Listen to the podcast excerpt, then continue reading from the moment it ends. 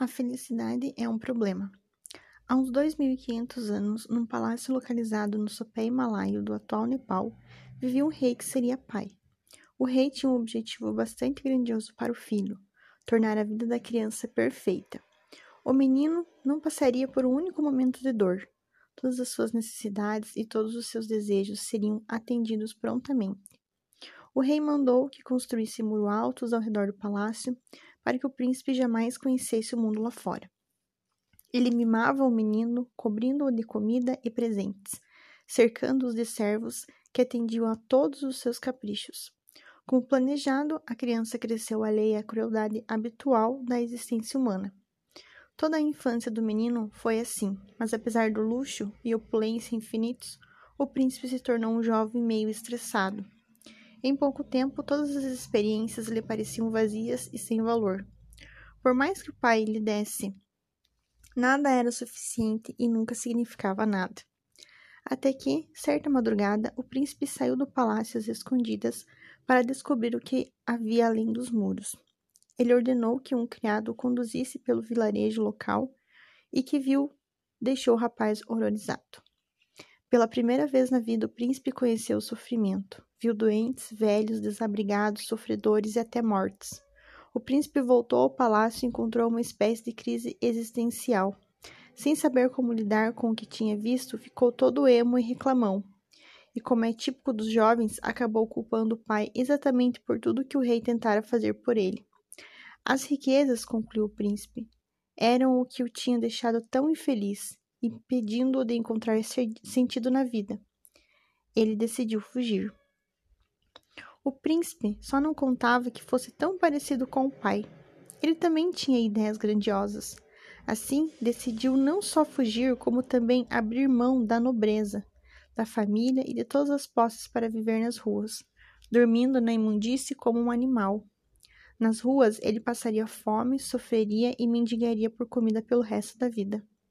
Na noite seguinte, o príncipe saiu escondido de novo, desta vez para nunca mais voltar. Durante anos ele viveu como mendigo, um refúgio, descartável e esquecido da sociedade. O cocô do cachorro grudado no sapato da hierarquia social. E como planejado, o príncipe sofreu muito. Enfrentou doenças, fome, dor, solidão e fraqueza. Ficou à beira da morte, muitas vezes sobrevivendo o dia inteiro como uma única noz. Alguns anos se passaram e mais outros, até que nada aconteceu. O príncipe percebeu que aquela vida de provações não era tudo aquilo que prometia. Não levava à sua desejada iluminação. Não revelava nenhum mistério mais profundo a respeito do mundo ou do propósito da vida. Em outras palavras, o príncipe percebeu o que todo mundo meio que já sabia.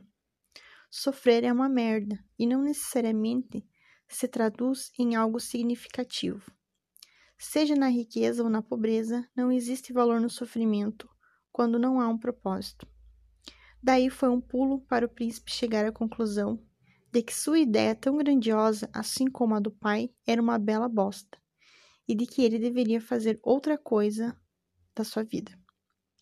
Muito confuso, o príncipe se limpou e, encontrando uma grande árvore perto do rio, decidiu se sentar à sombra e só se levantar quando estivesse outra grande ideia. Reza a lenda que o príncipe confuso ficou debaixo da árvore por 49 dias. Não vamos entrar na questão da viabilidade biológica de ficar sentado no mesmo lugar por 49 dias. Digamos que durante esse período o príncipe foi tocado por diversas verdades muito profundas. Uma delas foi a seguinte: a vida em si já é uma forma de sofrimento. Os ricos sofrem por serem ricos, os pobres sofrem por serem pobres. Pessoas sem família sofrem por não terem família. Pessoas com família sofrem por causa da família. Pessoas que buscam os prazeres mundanos sofrem por causa dos prazeres mundanos. Pessoas que têm dos prazeres mundanos sofrem por se absterem. Isso não significa que todo sofrimento seja igual. Sem dúvida, alguns são mais dolorosos que outros, mas mesmo assim todos sofremos. Alguns anos depois, o príncipe formularia toda uma nova filosofia de vida e a transmitiria ao mundo. E esse seria o princípio central. Devemos parar de tentar resistir à dor e à perda, pois são inevitáveis. O príncipe se tornaria conhecido como Buda, e se você nunca ouviu falar dele, saiba que Buda não foi por pouca coisa. Existe uma premissa básica em muitas de nossas conjecções e crenças. Ela postula que a felicidade é algorítmica, que pode ser buscada, merecida e alcançada como se estivéssemos entrando na faculdade de direito ou montando um complicado conjunto de Lego. Se eu conseguir X, serei feliz. Se eu tiver a aparência Y, serei feliz. Se eu conquistar uma pessoa como X, como Z, serei feliz. Essa premissa é o problema. A felicidade não é uma equação que possa ser solucionada. A insatisfação e a inquietude são inerentes à natureza humana e, como veremos, componentes necessários para se criar uma felicidade consistente. Buda sustentou isso a partir de uma perspectiva teológica e filosófica. Vou defender o mesmo argumento nesse capítulo, mas uma perspectiva biológica com pandas. As desventuras do panda da desilusão. Se eu pudesse inventar um super-herói, seria o Panda da Desilusão. Com uma máscara cafona nos olhos e uma camiseta que não cobriria sua enorme barriga de panda, ele teria o superpoder de dizer às pessoas duras verdades sobre si mesmas. Verdades que elas precisam ouvir, mas não querem aceitar. O panda da desilusão iria de porta em porta como um vendedor de Bíblias, tocando a campainha e dizendo coisas como: Claro, ganhar muito dinheiro faz você se sentir bem, mas não vai conquistar o amor dos seus filhos. Ou, se você precisa pensar antes de responder se confia na sua esposa, é porque não confia. Ou, o seu conceito de amizade não passa de constantes tentativas de impressionar os outros. Em seguida, ele desejaria um bom dia a quem o atendeu e seguiria muito pimpão para a casa seguinte. Seria incrível e doentio, e triste, e inspirador, e necessário. Afinal de contas, as maiores verdades da vida são as mais desagradáveis de se ouvir. O pano da desilusão seria o herói que ninguém deseja, mas e que muitos precisam. Ele seria a salada verbal no fast food, da nossa alimentação mental. Tornaria nossa vida melhor, apesar de nos deixar deprimidos por um tempo. Ele nos deixaria mais fortes a nos destroçar, iluminaria nosso futuro a nos mostrar a escuridão. Ouvir o que o panda tem a dizer seria como ver um filme em que o protagonista morre no final. Apesar das lágrimas, você adora, porque é verossímil. Então, já que estamos aqui, permita-me colocar minha máscara de panda da desilusão e jogar mais umas verdades desagradáveis na sua cara. Sofremos pelo simples fato de que sofrer é biologicamente útil. O sofrimento é o agente preferido da natureza para inspirar mudanças. A evolução nos fez viver constantemente com certo grau de insatisfação e insegurança, porque a criatura levemente satisfeita e insegura que faz o máximo para inovar e sobreviver. Somos pro programados pela natureza para ficar insatisfeitos com tudo que temos e desejar apenas o que não temos. Essa insatisfação permanece permanente faz nossa espécie seguir lutando e progredindo, construindo e conquistando. Então, não. Nossa dor e tristeza não são uma falha da evolução humana, pelo contrário. São um recurso essencial dela. A dor, em todas as suas formas, é o meio mais efetivo de que nosso corpo dispõe para gerar ação. Imagine algo simples como dar uma topada com o dedão do pé. Se você for como eu, sua reação é gritar tanto palavrões que fariam o Papa Francisco chorar. Ou você culpa o pobre objeto inanimado pelo seu sofrimento, mesa escrota, diz, ou talvez chegue ao ponto de questionar toda a sua visão sobre design interiores com base no dedo latejante. Que tipo de idiota coloca uma mesa aqui? Mas voltemos. Aquela dor horrível no dedo que eu, você e o papo odiamos tanto tem um motivo importante para existir. A dor física é um produto do sistema nervoso, um mecanismo de resposta que nos permite desenvolver a noção espacial de nossas proporções físicas. aonde podemos ou não podemos ir, o que podemos ou não tocar. Quando excedemos esses limites, nosso sistema nervoso nos pune para que a gente preste atenção e nunca mais repita o erro. Essa dor, por mais que odiamos, é útil, e ela que nos ensina no que devemos prestar atenção quando somos pequenos ou quando estamos distraídos. Ela, ela nos ajuda a descobrir o que faz bem e o que faz mal, ajuda a entender e a aceitar nossas limitações. Ensina a não brincar perto de um fogão aceso, nem enfiar objetos de metal em tomadas. Sendo assim, nem sempre é benéfico evitar a dor e buscar apenas o prazer, já que às vezes a dor tem importância vital para nosso bem-estar. E não existe apenas a dor física, como qualquer um que já tenha, tenha sido obrigado a assistir o episódio 1 de Star Wars pode confirmar. Nós humanos também somos capazes de sofrer extrema dor psicológica. Na verdade, pesquisas descobriram que o cérebro não registra muita diferença entre a dor psicológica e a dor física. Então, quando digo que senti meu coração ser Atravessado lenta e repetidamente por uma adaga quando minha primeira namorada me traiu e me largou, é porque doeu tanto que daria o mesmo se tivesse realmente cravado uma adaga lenta e repetidamente no meu coração. Assim como a dor física, a dor psicológica indica que há um desequilíbrio, que algum limite foi excedido. E também como a dor física, a psicológica nem sempre é indesejável ou de todo ruim. Em certos casos, Passar por dores emocionais ou psicológicas podem ser saudáveis ou mesmo necessário. Assim como bater o dedão nos treina para esbarrar menos em mesas. A dor emocional provoca, provocada por rejeição ou fracasso, nos ensina a evitar os mesmos erros no futuro. O que nos leva a deduzir um dos grandes perigos de uma sociedade que se esquiva cada vez mais dos inevitáveis desconfortos da vida. Perdemos o benefício da por doses saudáveis de dor, e essa perda nos desconecta da realidade. Você pode ficar com água na boca ao imaginar uma, livre, uma vida livre de problemas, repleta de felicidade e compaixão eternas. Mas aqui no mundo real, os problemas nunca cessam. Sério, eles não acabam. O pano da desilusão acaba de, acabou de passar aqui. Ele me contou tudo enquanto tomávamos margaritas.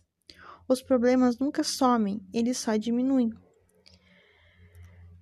O mendigo bêbado que fica à espreita na frente do supermercado tem problemas.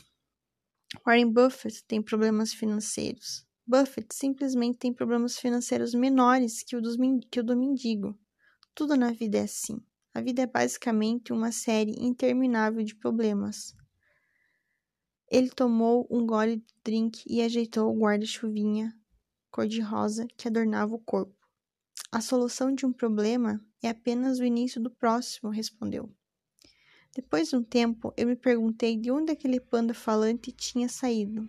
Aliás, quem foi que preparou essas margaritas? Não espere por uma vida sem problemas, continuou o panda. Isso não existe. Em vez disso, torça por uma vida cheia de problemas pequenos. E dizendo isso, ele pousou o copo, ajeitou o guarda-chuvinha nele e saiu caminhando alegremente rumo ao horizonte. Felicidade é resolver problemas. Problemas são uma constante na vida. Quando você resolve seus problemas de saúde frequentando uma academia, estará criando novos problemas, como ter que acordar cedo para não se atrasar, porque meia hora suando que nem um porco na esteira depois ter que tomar banho antes do trabalho para não empestear o escritório inteiro com o seu fedor. Quando você resolve o problema de não passar tempo suficiente com seu parceiro, decidindo que vão sair juntos toda quarta-feira, está gerando novos problemas, como pensar em algo que os dois não odeiem para fazer toda quarta, conferir se tem dinheiro para ir a bons restaurantes redescobrir a química e a chama que sentem ter perdido e desvendar a, log a logística de transar em uma banheira minúscula com espuma demais. Os problemas nunca acabam, eles apenas são substituídos ou atualizados. A felicidade está em resolver problemas. Repare que a palavra-chave é resolver. Se você evita os problemas ou acha que não tem nenhum, está no caminho da infelicidade. Se acha que não consegue resolver seus problemas, estará no mesmo caminho. O segredo está em resolver os problemas e não em não ter problemas. Para ser feliz é preciso ter algo para resolver. Assim, a felicidade é uma forma de ação, é uma atividade, não algo que você recebe de forma passiva, que descobre magicamente numa lista de Buzef ou com algum guru. Ela não surge quando você finalmente ganha o suficiente para construir mais um cômodo da sua casa. Ele não está esperando por você em algum lugar, alguma ideia, algum emprego, nem num livro, aliás. Felicidade é um exercício constante, porque resolver problemas é um exercício constante. As soluções para os problemas de hoje serão a base dos problemas de amanhã, e assim por diante. A verdadeira felicidade só se dá quando você descobre quais problemas gosta de ter e de resolver. Às vezes são problemas simples, como comer bem, viajar, zerar o jogo que você acabou de comprar. Outras vezes, porém, são problemas abstratos e complexos. Manter um bom relacionamento com sua mãe, encontrar uma carreira em que se sinta confortável, criar um círculo de amigos fiéis. Sejam quais forem seus problemas, o conceito é o mesmo. Resolva-os e seja feliz. Infelicidade para muitas pessoas a vida não é tão simples assim. Isso porque elas estragam tudo fazendo alguma dessas merdas. Primeiro, negação. Algumas pessoas negam que os problemas seguem existindo. E como negam a realidade, precisam se iludir e se alienar o tempo todo. Isso pode fazê-las se sentir bem a curto prazo, mas leva a uma vida de insegurança, neurose e repressão emocional. Vitimização. Há quem prefira acreditar que nada pode fazer para resolver seus problemas. As vítimas tendem a culpar os outros ou circunstâncias externas. Isso pode fazê-las se sentir melhor a curto prazo, mas leva a uma vida de raiva, desamparo e desespero. As pessoas negam e culpam os outros pelos próprios problemas simplesmente porque é fácil e provoca alívio, enquanto resolvê-los é difícil e muitas vezes gera sofrimento. Culpa e negação dão barato. São uma fuga temporária dos problemas, o que proporciona uma sensação passageira de melhora. Há diversas formas de obter euforia, seja pela ingestão de substâncias, como álcool, seja pela sensação de altivez moral ao culpar os outros ou pela emoção de uma aventura arriscada. Basear a vida em picos de euforia é superficial é improdutivo. Grande parte do mercado da autoajuda se sustenta em vender euforia em vez de ensinar as pessoas a resolver problemas legítimos. Muitos gurus ensinam novas formas de negação e enchem o público de exercício que causam bem-estar a curto prazo, mas que ignoram a raiz do problema. Lembre-se, nenhuma pessoa feliz de verdade tem necessidade de ficar diante de um espelho repetindo para si mesma que é feliz. Outro problema da euforia é que ela vicia. Quando mais dependemos dela para sentirmos uma melhora em nossos problemas ocultos, mais recorremos a tal recurso. Assim, quase tudo pode se tornar um vício, dependendo do motivo pelo qual causado. Todos temos nossos métodos preferidos para entorpecer a dor causada pelos problemas, e não há nada de errado nisso desde que sejam usados em doses moderadas. Quanto mais evitamos e mais nos entorpecemos, mais doloroso será quando finalmente confrontamos nossos problemas.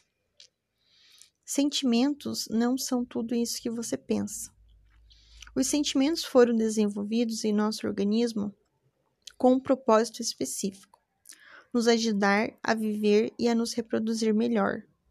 Só isso, são um mecanismo de resposta cuja função é nos alertar de que algo é provavelmente bom ou provavelmente prejudicial, nada mais, nada menos. Assim como a dor da queimadura ensina a não tocar o fogão aceso de novo, a tristeza de estar sozinho ensina a não repetir os comportamentos que causaram a solidão. Sentimentos são apenas sinais biológicos criados para empurrar as pessoas na direção de mudanças positivas. Olha, não estou tentando menosprezar sua crise de meia-idade, ou, ou ainda não superando o trauma de quando seu pai alcoólatra roubou sua bicicleta quando você tinha oito anos. Mas no final das contas, se você se sente mal, é porque seu cérebro está indicando a presença de algum problema não abordado ou não resolvido. Em outras palavras, sentimentos negativos são um chamado ação. Se você sente algo ruim, é porque precisa agir. Da mesma maneira, sentimentos bons são a recompensa por agir certo. Quando você se sente bem, a vida parece simples e basta aproveitá-la. Até que, como tudo mais, a sensação boa desaparece porque sempre surgem mais problemas. Sentimentos fazem parte da equação da vida, mas não são a única variável. Não é porque algo causa uma sensação boa que é bom. Não é porque algo causa uma sensação ruim que é ruim. Sentimentos são apenas sinalizadores, conselhos dados pela neurobiologia, não ordens. Portanto, nem sempre devemos confiar neles, pelo contrário, acho que precisamos criar o hábito de questioná-los. Muita gente é ensinada a reprimir as emoções por diversas razões pessoais, sociais ou culturais, sobretudo as negativas.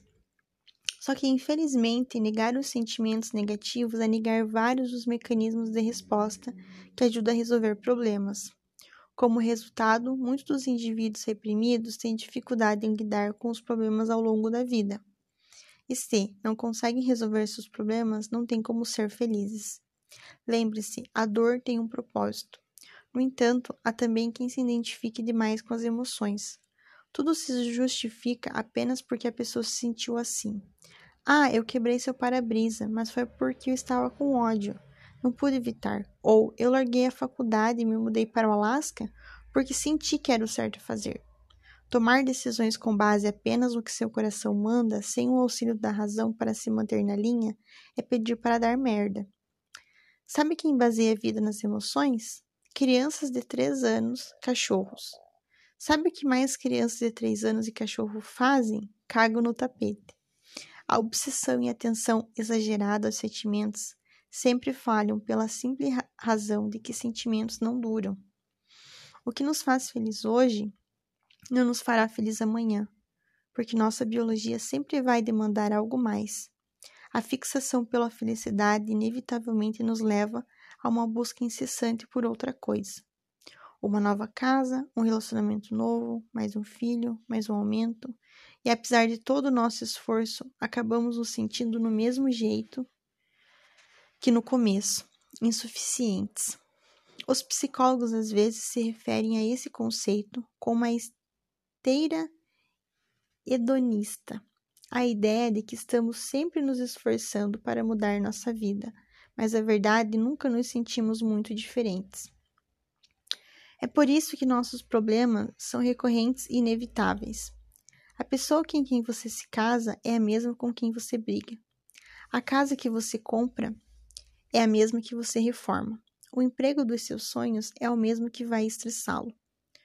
Tudo vem com um sacrifício embutido, ou seja, o que nos faz bem vai inevitavelmente nos fazer mal também. O que ganhamos também é o que perdemos. O que nos proporciona experiências positivas definirá também as negativas. Esse conceito é difícil de engolir. Nós gostamos de pensar que existe uma felicidade derradeira a alcançá-la. Gostamos de pensar que é possível alcançar um alívio permanente do sofrimento. Gostamos de pensar que é possível se sentir para sempre pleno e satisfeito com a vida. Mas não é. Escolha suas batalhas. Se eu lhe perguntar o que você quer da vida e você disser algo como Quero ser feliz, ter uma família maravilhosa e um emprego que eu goste? Essa é uma resposta tão comum e previsível que não significa nada. Todo mundo gosta do que é bom. Todo mundo quer ter uma vida sem preocupações, feliz e fácil. Se apaixonar, ter relacionamentos incríveis, parceiros sexuais fantásticos, ser lindo, ganhar dinheiro, ser popular, respeitado, admirado e tão foda que as multidões se abrirão como o mar vermelho quando você passar. Todo mundo quer isso. É fácil querer isso. Uma pergunta mais interessante que a maioria das pessoas nunca considera é: qual dor você, você quer na vida? Pelo que você está disposto a lutar? porque isso é muito mais determinante na definição do seu futuro.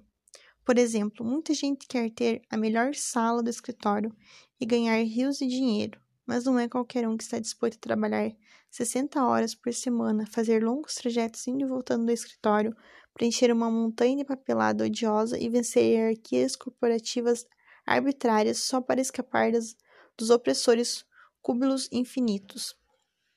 Muitas pessoas querem o mesmo sexo, o melhor sexo do mundo, um relacionamento incrível, mas nem todas estão dispostas a enfrentar as DRs, os silêncios constrangedores, a mágoa e o drama psicológico necessário para construir isso. Então, se conformam. Elas se conformam e passam anos se perguntando: poderia ser diferente? Até que a pergunta passa a ser: poderia ser com alguém diferente? E quando os papéis são assinados e o cheque da pensão está preenchido, pensam por quê? Se não foi porque você tinha padrões e expectativas baixos 20 anos atrás, então foi por quê? Porque a felicidade exige esforço. Ela se origina dos problemas. A alegria não brota do chão como margaridas e arco-íris. Satisfação e propósito genuíno, sérios e duradouros devem ser conquistados pela escolha e pela maneira como conduzimos nossas batalhas. Sofra você com ansiedade, solidão, toque, ou um chefe imbecil que estraga metade do seu dia. A solução é aceitar e mergulhar ativamente nessa experiência negativa, não evitá-la, não fugir dela. Muita gente quer ter um corpo maravilhoso, mas ninguém consegue isso sem passar pela dor e pelo cansaço físico, de gastar horas e horas dentro de uma academia ou calcular tudo o que come planejando sua vida em minúsculas porções. Há quem queira abrir um negócio, mas ninguém se torna um empreendedor bem-sucedido se não encontrar um jeito de avaliar o risco, a incerteza, os muitos fracassos, a quantidade insana de horas dedicadas a algo que pode render absolutamente nada. A maioria das pessoas quer encontrar um parceiro, mas ninguém conquista uma pessoa maravilhosa sem saber lidar com a turbulência emocional causada pelas rejeições exaustivas, com a atenção sexual reprimida e com a obsessão em olhar fi fixamente para um celular que nunca toca. Tudo isso faz parte do jogo do amor. É impossível ganhar sem jogar. O que determina o sucesso não é de que prazer você quer desfrutar. A questão relevante é qual dor você, qual dor você está disposto a suportar. O caminho da felicidade é cheio de obstáculos e humilhações. Você tem que escolher alguma coisa, não dá para levar uma vida sem dor. Nem tudo são rosas e unicórnios o tempo todo. A pergunta sobre o prazer costuma ser fácil. Quase todos nós temos uma resposta parecida. Interessante mesmo é a pergunta sobre a dor. Qual dor você prefere tolerar? Essa é a pergunta difícil, porém relevante. A pergunta que vai levá-lo a algum lugar. É a pergunta que pode mudar perspectivas, vidas é que faz em mim quem eu sou, que faz em você quem você é, o que nos define, nos distingue e, no final das contas, nos une. Durante toda a parte da adolescência e início da vida adulta, tive a fantasia de ser músico, mas especificamente um aço do rock. Sempre que ouvia um solo de guitarra sensacional, fechava os olhos e me imaginava no palco, tocando sob os gritos da multidão, enlouquecendo as pessoas com um esplendor no meu dedilhado. Eu me perdia nessa fantasia por horas a fio, para mim, a questão nunca foi se eu tocaria para multidões histéricas, e sim quando. Eu tinha tudo planejado, só estava esperando até poder investir a energia e o esforço necessário para chegar lá e deixar minha marca. Primeiro, tinha que terminar a escola, depois ganhar dinheiro para comprar a guitarra. Aí precisava encontrar tempo para praticar, depois fazer contatos e começar meu primeiro projeto, e depois, depois nada.